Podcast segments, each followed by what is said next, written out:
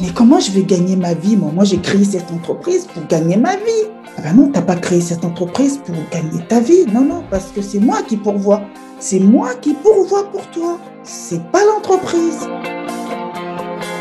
Je vais pas gagner mon vie avec l'entreprise, mais c'est Dieu qui va pourvoir pour moi. Oh là là, je vais encore me retrouver sans argent, sans rien pour m'occuper de moi, ni payer mes factures, ni m'occuper de mes enfants. Oh, ça a été vraiment une lutte.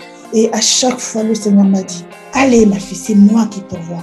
Ta source, c'est moi. Dans tous les domaines, ta source. Je t'ai protégée quand tu étais petite, je t'ai protégée dans ton mariage, je t'ai protégée dans ton divorce, j'ai protégé tes enfants. Et je peux encore le faire, mais laisse-moi agir.